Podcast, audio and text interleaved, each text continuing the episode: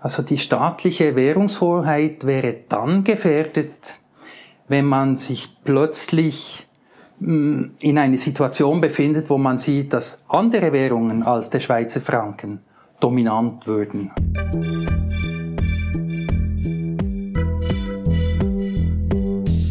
Willkommen bei Studio Libero, dem Podcast des Schweizer Monats, der Autorenzeitschrift für Politik, Wirtschaft und Kultur. Martin Hess ist Leiter Wirtschaftspolitik bei der Schweizerischen Bankiervereinigung. Er spricht über die Veränderungen im Zahlungsverkehr und über digitales Zentralbankgeld, das bald eine wichtige Rolle spielen werde. Moderiert wird das Gespräch von Yannick Belser, Redakteur des Schweizer Monats. Die Produktion dieses Podcasts wurde unterstützt von PMG Investment Solutions und Reichmut Co. Privatbankiers. Doch jetzt direkt ins Gespräch. Martin Hess, wie bezahlen Sie, wenn Sie bei der Migro Lebensmittel einkaufen? Also ich bezahle ganz traditionell noch mit der Kreditkarte. Das ist für mich das Praktischste. Es geht schnell und wenn es günstig ist, muss man auch noch keinen Code eintippen. Sie sagen traditionell, aber noch traditioneller wäre ja das Bargeld.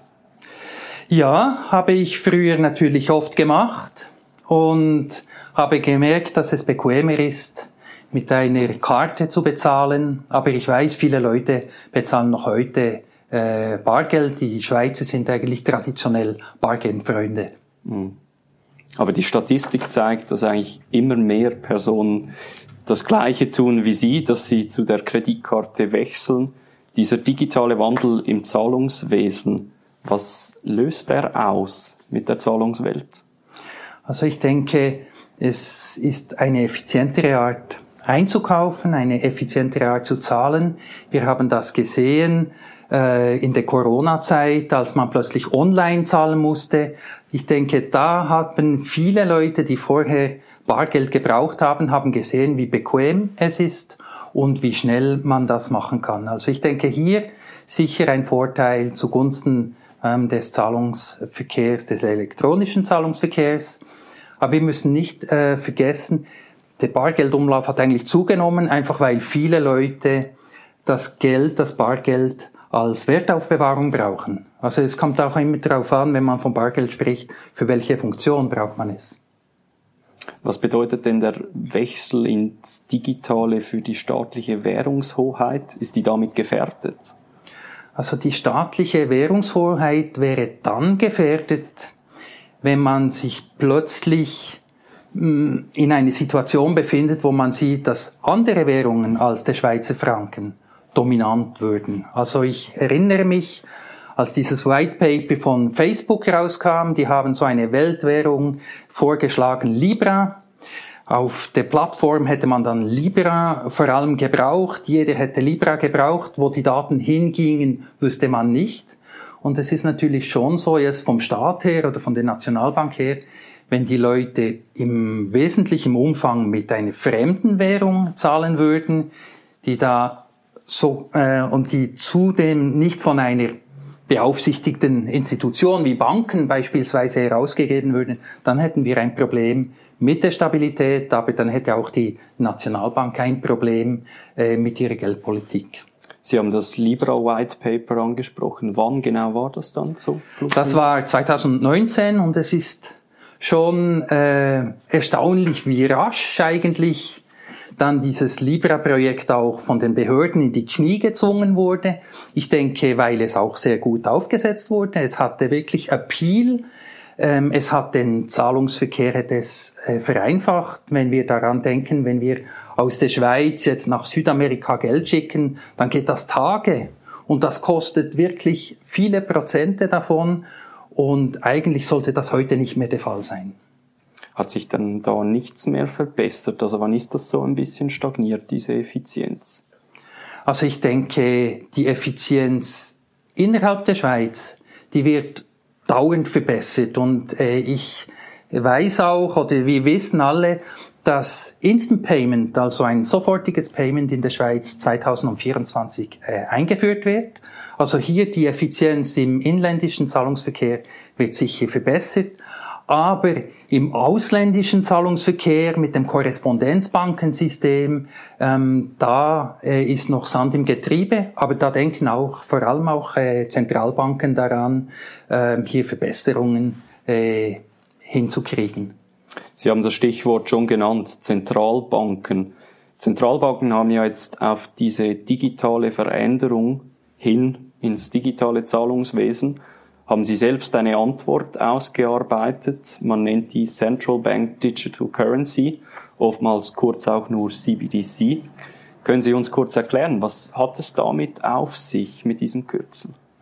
Also ich denke eben, also Libera war sicher der Push, dass Sie sich damit auseinandergesetzt haben und mh, mm, Sie haben sich sicher vorgenommen, wir müssen natürlich auch eine attraktive Zahlungsmethode oder ein Zahlungsmittel äh, viel mehr äh, zur Verfügung stellen, damit wir nicht bedroht werden von ähm, Projekten wie Libra.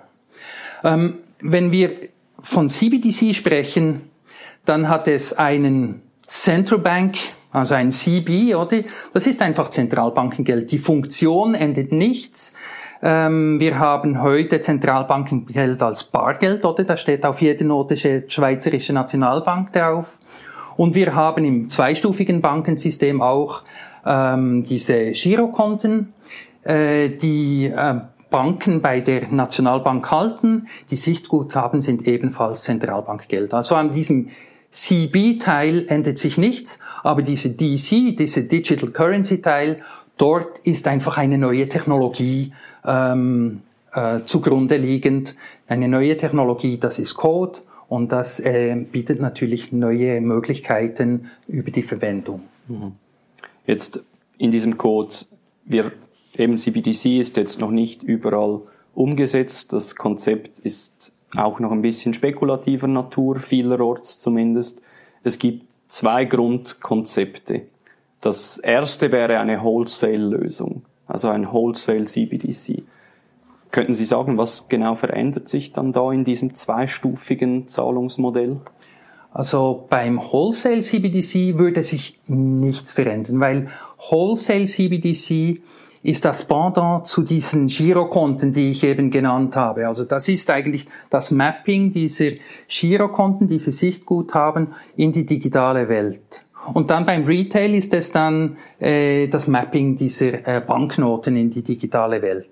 Also im Prinzip dient das Wholesale CBDC dazu, das, ähm, das zweistufige Bankensystem zu stärken. Beim Retail CBDC ist es dann weniger klar. Retail CBDC, wie gesagt, das ist Zentralbankengeld und man könnte sich vorstellen, dass eine Zentralbank Konten für Sie und für mich eröffnet und wir könnten anstatt bei der Bank das Bankengeld halten, könnten wir bei der Zentralbank ähm, Zentralbankgeld halten. Und das ist, bietet eine Gefahr für das zweistufige Bankensystem, äh, das sich eigentlich in allen Ländern in den letzten Jahrzehnten sehr gut bewährt hat. Also insofern wäre es eine Geldrevolution, könnte man das so ausdrücken.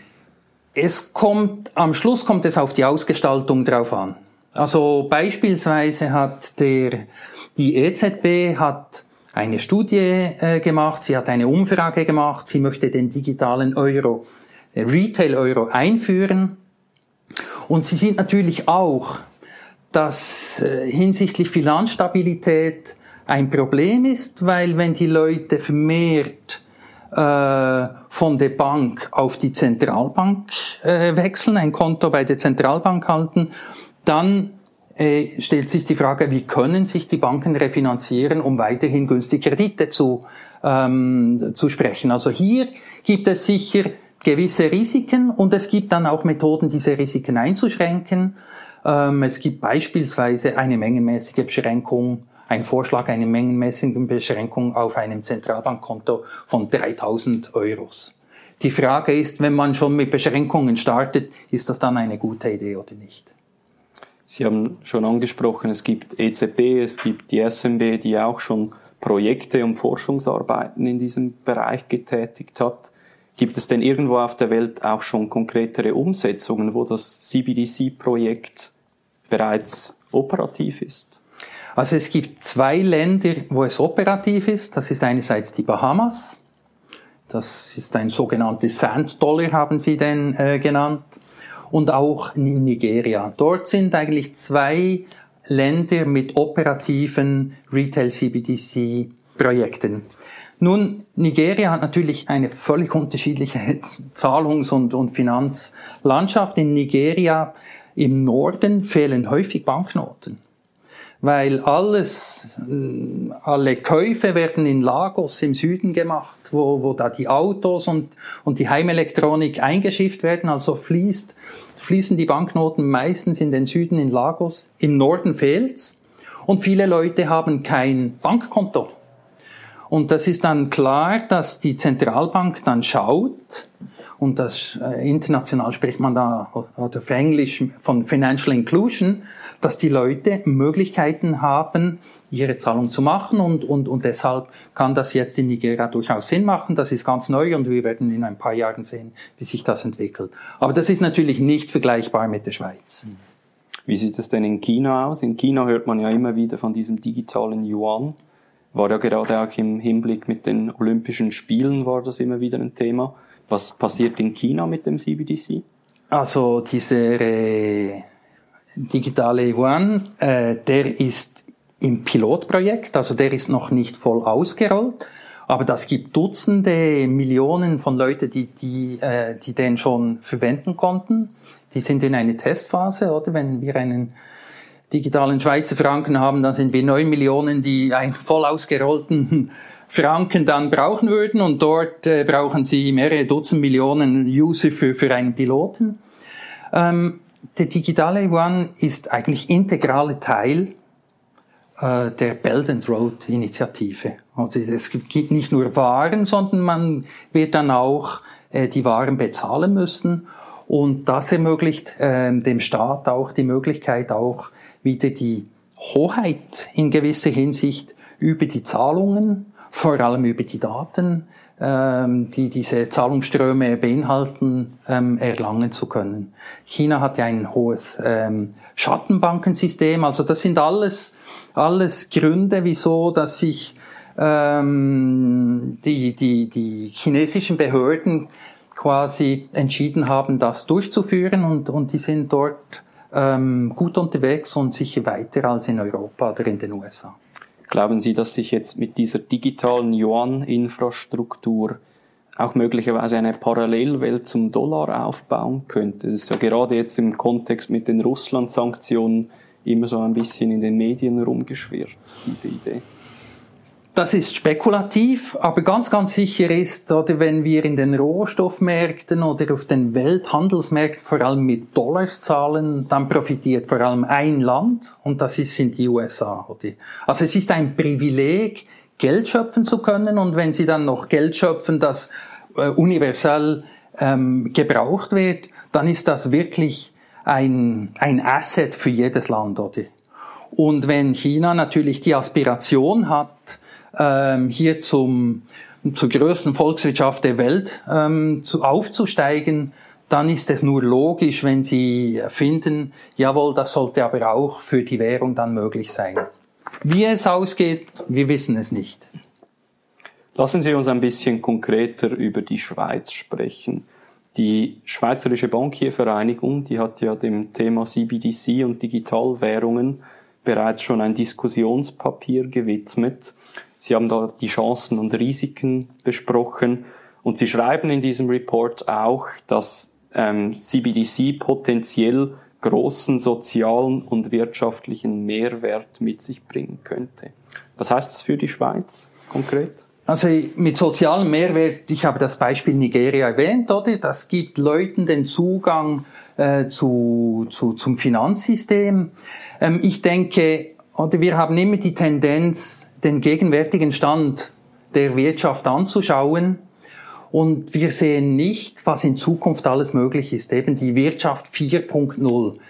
Da werden Maschinen für andere Maschinen Dienstleistungen erbringen und die Dienstleistung, die wird abgegolten und da braucht es einfach digital programmierbare Währung. Ich denke, in solchen, wenn wir in solchen ähm, Dimensionen äh, denken, ähm, dann werden sicher ähm, die digitalen Währungen auch in der Schweiz ähm, verstärkt äh, gebraucht werden, verstärkt verwendet werden und ähm, zu, in, in einer weiteren Zukunft sicher dominant werden. Das ist jetzt meine persönliche Überzeugung.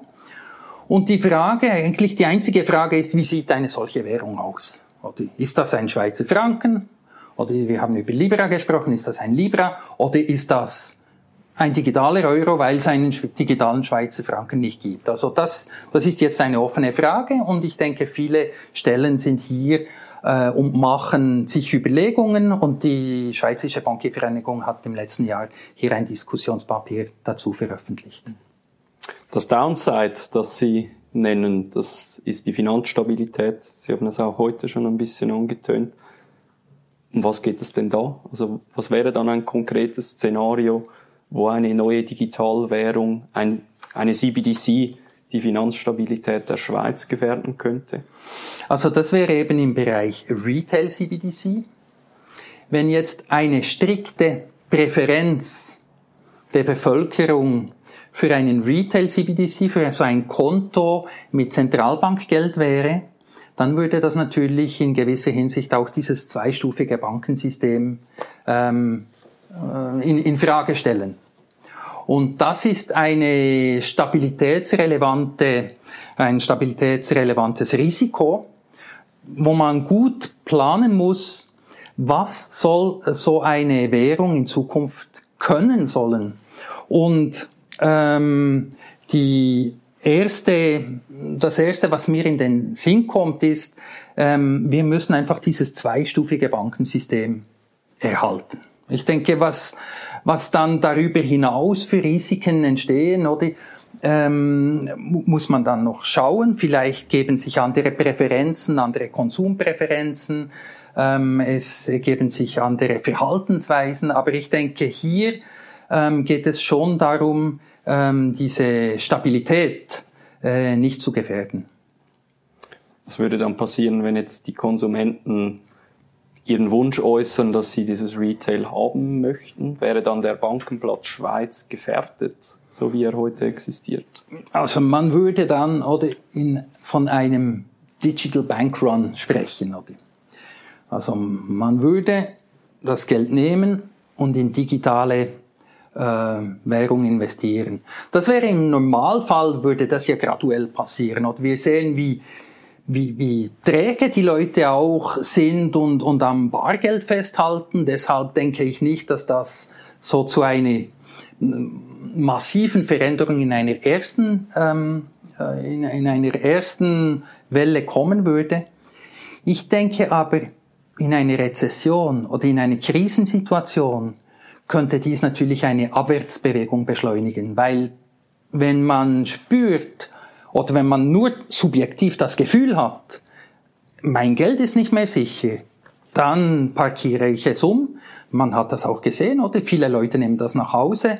Ähm, jetzt in diesen Zeiten ist auch der Bargeldumlauf gestiegen, weil es einfach viele Leute gibt, die es lieber im Tresor oder unter dem Kopfkissen haben, als sie ähm, hier auch, ähm, auf dem Bankkonto lassen wollen. Also einfach dieser Wunsch nach mehr Sicherheit, der sich äußert, indem die Leute nicht das Geschäftsbankengeld, sondern das digitale Notenbankengeld äh, nachfragen würden in diesem Sinne. Ich, könnt, ich könnte mir so etwas äh, gut vorstellen, oder?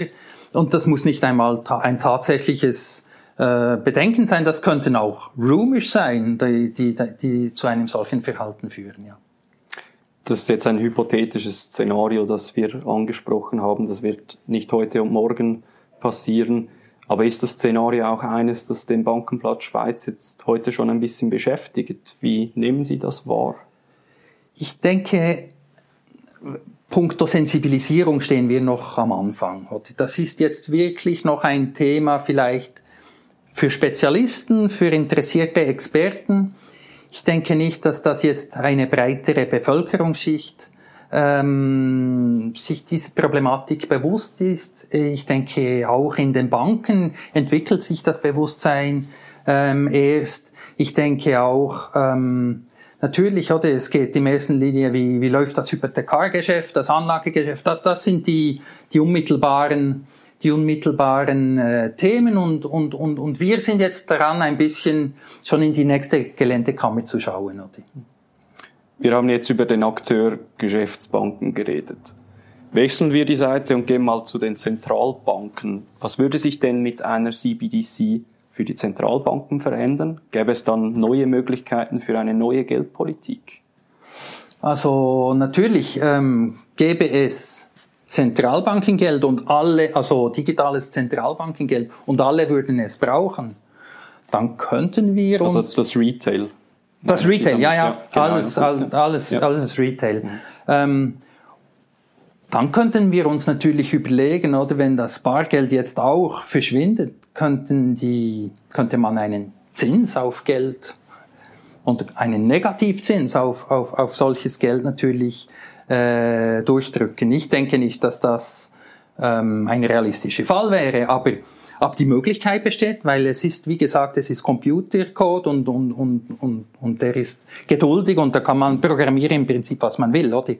Ähm, ich denke, das ist aber nicht die erste Motivation für äh, Zentralbanken, hier nachzudenken. Verschiedene Banken haben, oder Zentralbanken haben verschiedene ähm, äh, Motivationen.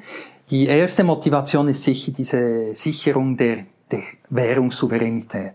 Und das allein ist eigentlich schon ein wichtiger Punkt ähm, für eine gute Geldpolitik. Mhm. Eine zweite Motivation haben Sie schon genannt, das ist finanzielle Inklusion, Nigeria beispielsweise. Dann gibt es ja aber auch noch eine dritte Motivation, potenziell. Vielleicht sehen wir die in China, Kontrolle der Datenströme. Wir haben im Schweizer Monat in der Aprilausgabe haben wir auch ein paar kritische Stimmen aufgenommen, die da hinsichtlich der Privatsphäre in CBDC eine Gefahr sehen. Was halten Sie davon? Also generell würde ich natürlich sagen, in der Schweiz, die Nationalbank ist keineswegs interessiert, wenn es jetzt ein Retail CBDC geben würde, ist keineswegs interessiert, was ich mit meinem Geld machen würde. Ähm, das mag in China anders sein als in der Schweiz, aber ich habe hier überhaupt keine Bedenken, dass das in der Schweiz so wäre. Aber das Bedenken ist ein anderes? Wenn es keinen Schweizer Franken gibt, keinen digitalen Schweizer Franken, werden wir einen anderen, eine andere Digitalwährung möglicherweise verwenden. Und eine andere Digitalwährung, beispielsweise eine Kryptowährung oder irgendeinen Stablecoin, das sind natürlich schon Datenkraken, weil die digitale Welt, oder? Das, äh, man versucht natürlich die Daten zu, monetarisieren, zu monetisieren und nicht ähm, unbedingt äh, aus dem Zahlungsverkehr selbst einen Profit zu schlagen. Also ich denke, Daten sind sehr, sehr wertvoll, aber ich habe hier fast ein bisschen weniger Respekt, wenn es die ähm, wenn es beaufsichtigte Institute wären oder wenn es die Zentralbank wären, als wenn es irgendwelche unbeaufsichtigte ähm, Akteure gibt, die ein, ein, eine Digitalwährung herausgeben. Also auf dem Internet kann man in wenigen Minuten könnten Sie einen Belsecoin und ich einen Hesscoin ähm, herausgeben. Das Einzige, was man braucht, ist Leute, die diesem Coin vertrauen und äh, Läden finden, die das als Zahlungsmittel akzeptieren. Aber so, und dann bei solchen äh, Coins wäre es dann ähm, schwieriger mit dem, mit, dem, mit dem Datenschutz. Nun gibt es ja aber auch beispielsweise Kryptowährungen, die ja dezentral organisiert werden. Wäre das denn ein möglicher Lösungsansatz oder was würde das bedeuten? Also die dezentralen, das ganze Decentralized Finance, die ganze, die ganze dezentrale Welt, äh, dort geht es vor allem darum, dass es keinen Gegenpart braucht, dem wir Vertrauen entgegenbringen. Oder wenn ich Ihnen eine Rechnung schicke und Sie mir ein Produkt schicken, dann ähm, müssen Sie sicher, oder ich möchte sicher sein, dass Sie äh, meine Rechnung bezahlen und ich muss sicher sein, dass Sie mir dann das Produkt schicken. Oder es braucht ein gewisses Vertrauen. Mit, mit einer Bank Wir haben Vertrauen in die Bank, dass sie das Geld dorthin schickt, wo ich es sage. Hingegen auf der Blockchain kann eigentlich jeder nachschauen, äh, wer mit wem einen Vertrag hat und das schafft die Gemeinschaft, schafft eigentlich das Vertrauen. Also ich muss überhaupt nicht äh, hier äh, ein besonderes, einen besonderen Counterpart haben. Die digitale Währung, viele digitale Währungen haben eine bestimmte Eigenschaft. Nur diese ähm, ermöglichen ein unmittelbares Delivery versus Payment. Also die, das, die Dienstleistung, die tokenisierte Dienstleistung wird nur geliefert, wenn ich zahle. Und die Zahlung erfolgt nur, wenn, wenn die Dienstleistung geliefert wird. Also das ist ein Package und das Gegenparteienrisiko entfällt. Ich denke, das ist der große Unterschied. Glauben Sie, ist realistisch, dass sich das im Mainstream so ein bisschen durchsetzt? Ich denke, das ist dann realistisch, wenn es Währungen gibt, die gut beaufsichtigt, also die, die von Instituten herausgegeben werden, die beaufsichtigt sind. Und ähm, insgesamt äh, denke ich, bleibt es bei der heutigen Situation, wo wir mit Bitcoin zahlen oder irgendwie mit gewissen Stablecoins, dann wird das immer eine Welt der Spekulanten oder von institutionellen Investoren sein. Um Mainstream zu werden, braucht es eine Währung, wo wir, in die wir Vertrauen äh, haben können. Lassen Sie uns noch kurz über die SMB, die Schweizerische Nationalbank, sprechen. Gemäß öffentlichen Aussagen plant sie derzeit nicht, eine CBDC-Lösung tatsächlich auch umzusetzen, operativ zu machen. Wie können Sie sich diese doch zurückhaltende Haltung bei der SMB erklären? Also zunächst einmal möchte ich feststellen, und ich finde das sehr, sehr gut, dass man sieht, dass die SMB hier am Ball der Entwicklungen ist. Wir wissen nicht, wohin die Reise geht und es ist gut zu wissen, dass man annehmen kann, dass sie parat sein wird bei jeder, jeglicher Entwicklung. Ähm, nun, die Zurückhaltung ist für mich absolut verständlich. Erstens sind das neue, ungetestete Technologien, also da kann man nicht reinschießen, oder? Also das, das größte Asset der SMB ist Vertrauen und das will man nicht mit einem technologischen Glitch verspielen. Und es kommt auch vom Auftrag her, oder? Man muss, die SMB hat den Auftrag, Preisstabilität sicherzustellen und auch einen Beitrag zur Finanzstabilität zu leisten. Wir haben vorhin gesagt, ja, so beim Retail CBDC ist das mit der äh, Finanzstabilität gar nicht so trivial. Also das ist eher wenn schon überhaupt ein Effekt, dann eher abträglich, oder? Das wird sie sich sicher beim Retail CBDC nennen.